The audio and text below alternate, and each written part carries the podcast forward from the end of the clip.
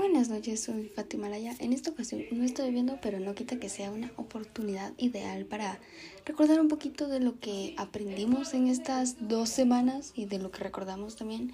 Por ejemplo, funciones. Yo recordaba haber llorado con el tema, pero no recordaba exactamente qué cosa era el tema. Entonces tuve que sacar mi bello chivito del año pasado para recordar lo que era una función, que no era más que una relación de dependencia entre dos variables, a manera que cada valor de, la, una variable independiente le corresponde un único valor de la, de la variable dependiente. Suena más o menos como una familia. Yo soy la variable, variable dependiente, mis papás las variables independientes. también descubrí que es, un, que es la cantidad de movimiento, que no es más que una magnitud física, de tipo vectorial que describe el movimiento de un cuerpo y es producto de la masa del cuerpo y la velocidad de un instante específico.